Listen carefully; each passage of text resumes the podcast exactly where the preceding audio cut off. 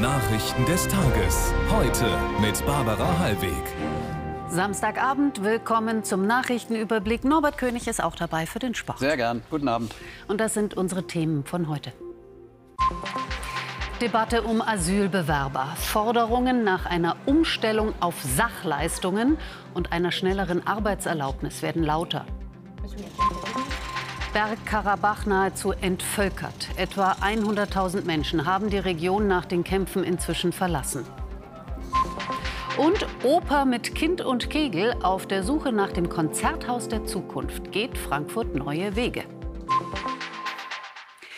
Viele Städte ächzen unter der wachsenden Zahl ankommender Asylbewerber. Selbst der Bundeskanzler sagt, es seien zu viele, die nach Deutschland streben.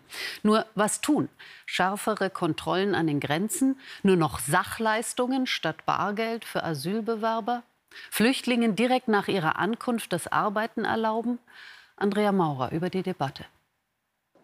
In der Debatte um den Umgang mit Asylbewerbern hat sich die Bundesinnenministerin bei einem Wahlkampftermin in Hessen hinter die Forderung gestellt, Geflüchtete schneller in Arbeit zu bringen. Zumal wir alle Integrationskurse ab dem ersten Tag geöffnet hat, dass jemand hier ist, unabhängig von der Bleibeperspektive, weil wir für wichtig halten, dass man vom ersten Tag an Integrationsmaßnahmen eröffnet. Auch Grüne und FDP sind für eine beschleunigte Arbeitsaufnahme. Uneinigkeit dagegen bei der Debatte um Geldleistungen. Weil sie ein Zitat Anreiz zur Einreise in die Sozialsysteme seien, will FDP-Digitalminister Wissing Geldleistungen durch Bezahlkarten ersetzen, mit denen Geflüchtete ihren täglichen Bedarf im Einzelhandel decken können. Die Migrationsbeauftragte hat Einwände. Die Bundesländer können bereits Sachleistungen oder auch Bezahlkarten ausgeben. Das machen die wenigsten Bundesländer.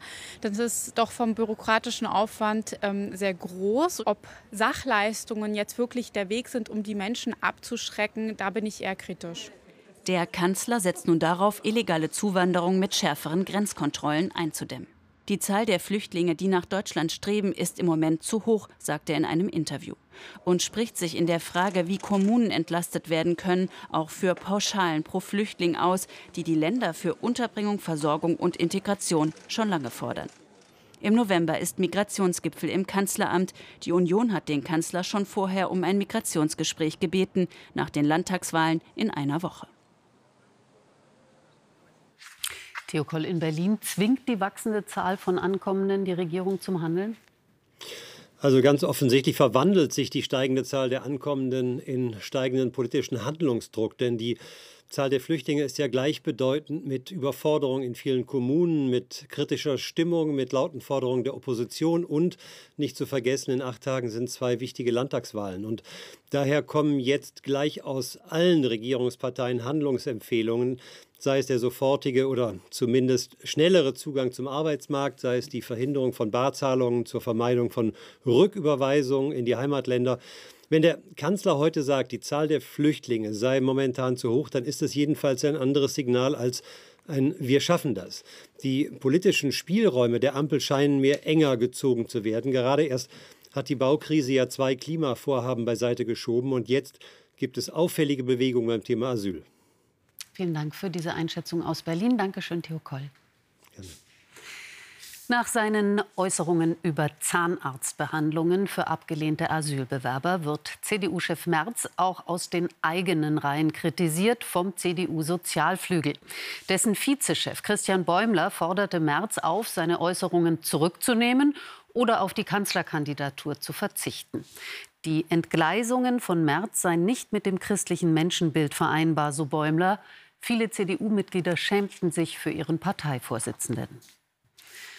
Blicken wir nach Bergkarabach. Zehn Tage nach der Militäroffensive Aserbaidschans ist der Großteil der Armenier aus der Region geflohen. Laut Regierung kamen mittlerweile mehr als 100.000 Flüchtlinge aus Bergkarabach in Armenien an. Vor der Massenflucht lebten in der Region etwa 120.000 Armenier. Wie die Situation an der Grenze aussieht, dazu Nina Niebergall. Samvel Hambazumjan hat immerhin überlebt. Er wurde bei einer schweren Explosion an einer Tankstelle in Bergkarabach verletzt. Brandwunden, mit denen er dann auch noch fliehen musste. Erstmal in die armenische Grenzstadt Goris. Mir geht es okay. Ich bin nur froh, dass wir hier in Goris so viel Hilfe bekommen.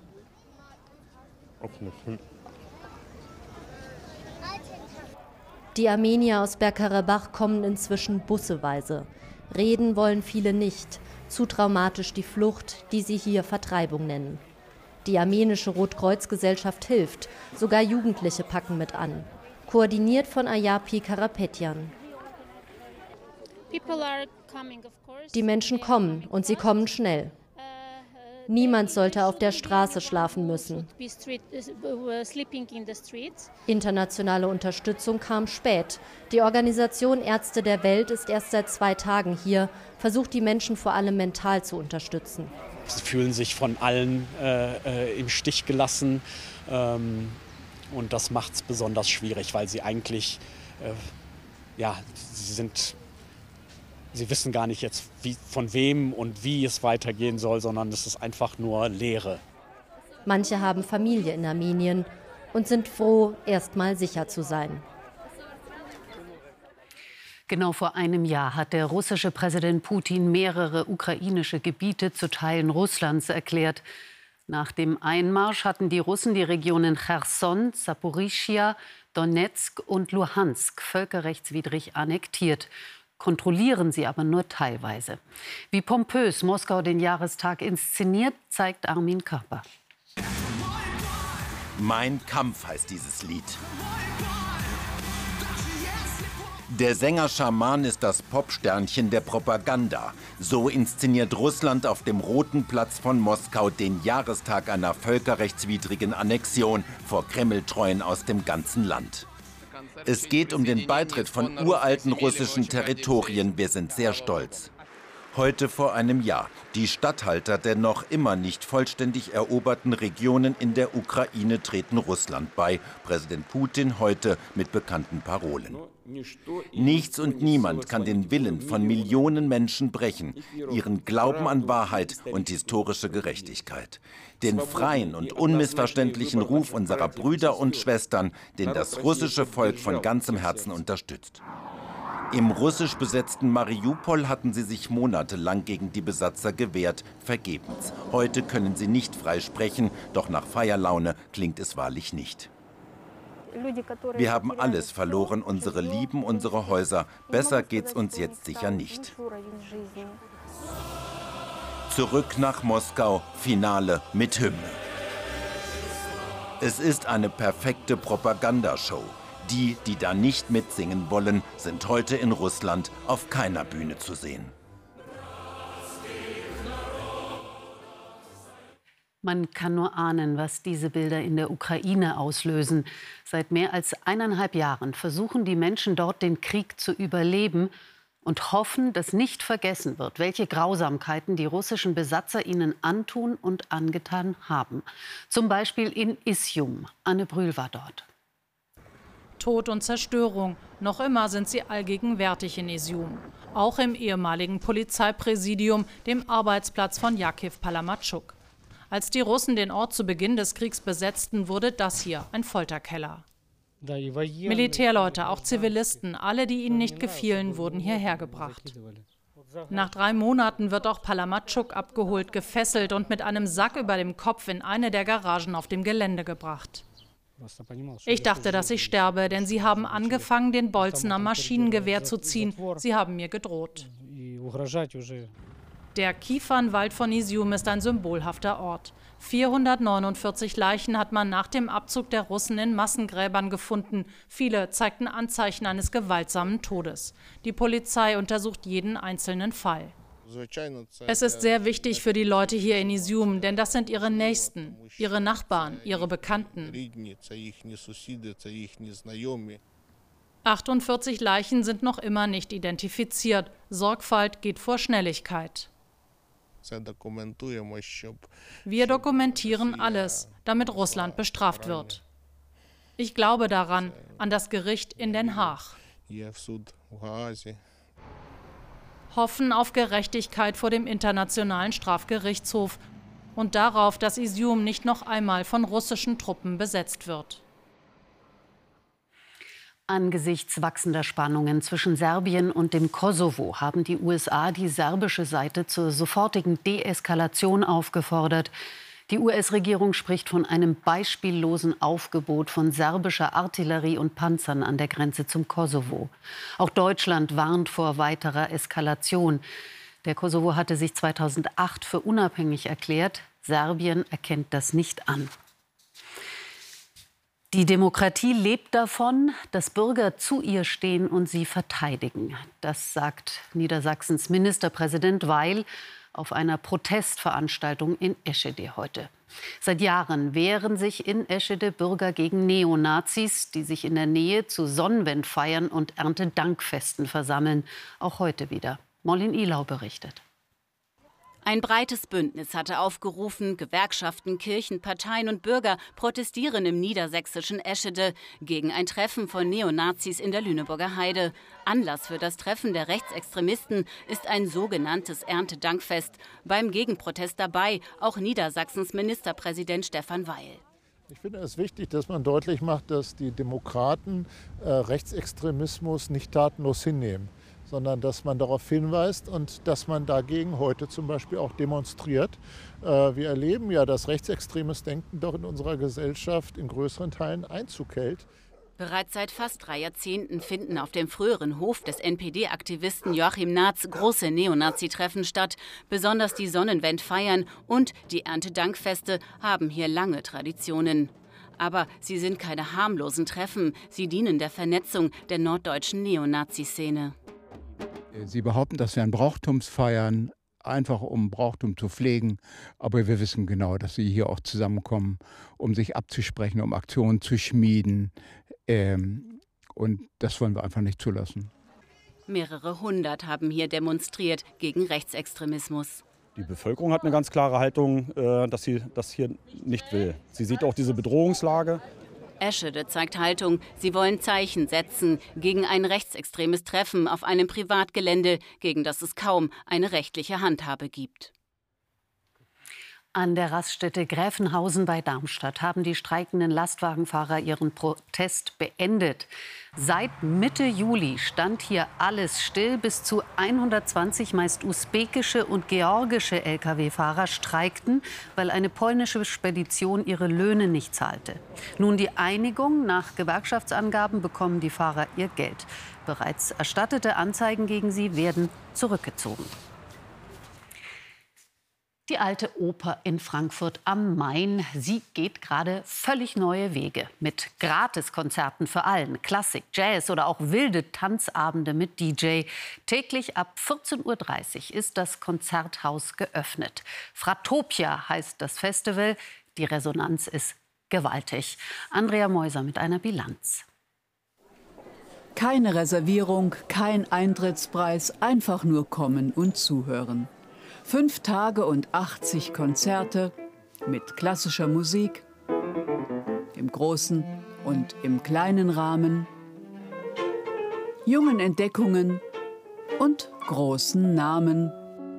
Viele lockte das zum ersten Mal in die alte Oper. Ich habe es auf Instagram gesehen und ähm, man wollte immer schon mal in die, Oper gehen und dachte, es ist ein Anlass und dann mit der Freundin dabei einmal einen ersten Eindruck zu gewinnen. Die Abendprogramme, die man hier sonst findet, die ziehen sich lange meistens und das richtet sich dann nicht an das jüngere Publikum. Die Oper ist ja normal schon ein Ort, wo man sich eher schick anzieht und so und auch nicht immer hingeht. Und ich finde es aber schön, wenn man auch einfach so mal rein kann. Und wer drin war, konnte sehen, die altbewährte Form, Künstler auf der Bühne, Publikum ganz weit weg, die muss nicht sein. Auf dem Boden im Stehen oder im Liegen, jeder und jede sollte lauschen, wie es ihm und ihr gefällt. Wir wollen die Menschen begeistern. Ähm, wir wollen erproben, wie es aussehen könnte, das Konzerthaus der Zukunft. Und dieses Konzerthaus der Zukunft, das ist lebendig, das ist durchlässig, das ist offen. Und die Künstler?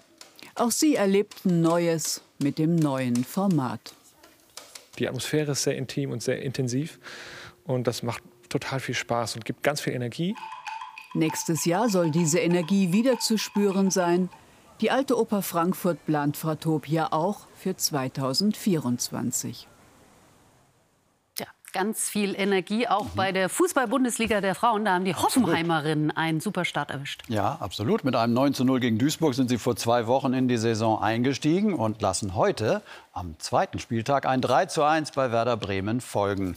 Die TSG Hoffenheim seit zehn Jahren im Frauenfußball erstklassig grüßt zumindest vorläufig von der Tabellenspitze. Weder die Bremerinnen in den grün-weißen Trikots noch die Gäste aus Hoffenheim hätten geglaubt, dass sie laut Tabelle das Spitzenspiel austragen.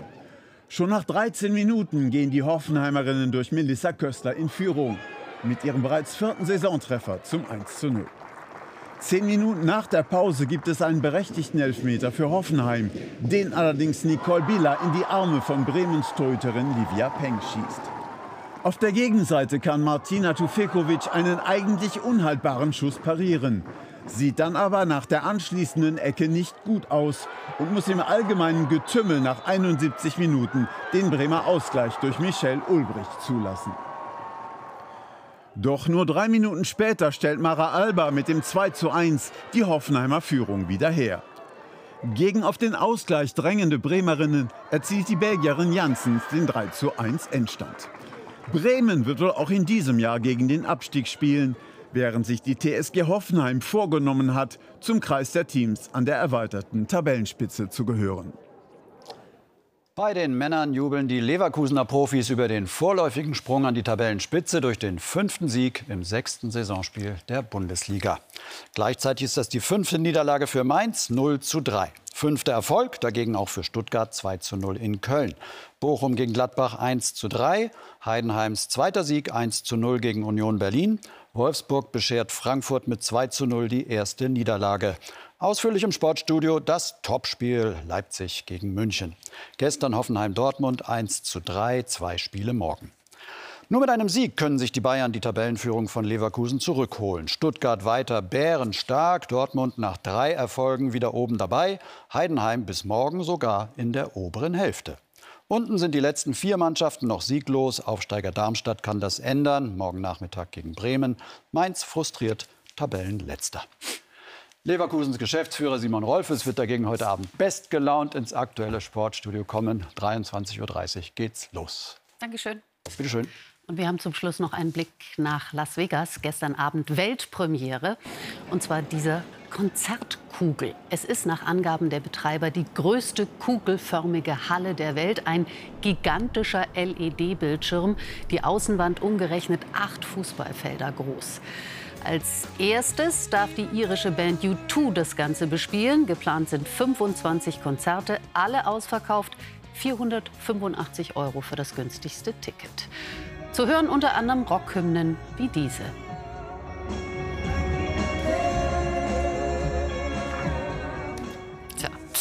Das Herbstwetter ist weiter sehr sommerlich. Mehr dazu hat gleich Östin Terli. Christian Sievers meldet sich um Viertel nach elf mit dem Heute-Journal. Alles Gute Ihnen, einen schönen Samstagabend und bis morgen, wenn Sie mögen. Auf Wiedersehen.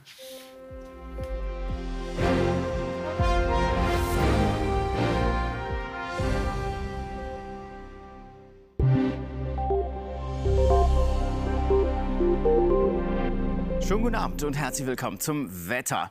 Ja, nach diesem Rekord September, der ja der wärmste seit Aufzeichnungsbeginn war, geht es jetzt im Oktober ab morgen auch warm weiter. Das liegt daran an diesem Hoch hier, das warme Luft mitbringt und das gerät eben auch in Hochdruckeinfluss und dann erwärmt sich die Luft noch weiter. So sind 30 Grad am Montag durchaus drin. In der Nacht gibt es etwas Regen im Nordwesten, ansonsten kompaktere Wolken im Osten, im Süden Nebel, dazwischen funkeln auch mal die Sterne. Bei tiefsten Temperaturen dort bis 5 Grad, also hier schon recht kalt, 15 Grad an der Nordsee. Morgen dort im Nordseeumfeld und nach Osten in Wolken, die durchziehen und Regen bringen, auch äh, Richtung Binnenland. Ganz im Süden sonniges Wetter. An der Donau kann sich der Nebel etwas länger halten. Wenn er sich auflöst, gibt es viel Sonnenschein. Temperaturen bis 26 Grad hier, also locker ein Sommertag und 17 äh, Grad zum Beispiel an der Ostsee. Die nächsten Tage am Montag bis 30 Grad möglich. Im Norden Regen, sonst aber viel Sonnenschein. Ja, am Dienstag weiterer Regen im Norden und dazu auch eine Kaltfront, die uns erreicht bis 27 Grad. Einen schönen Abend.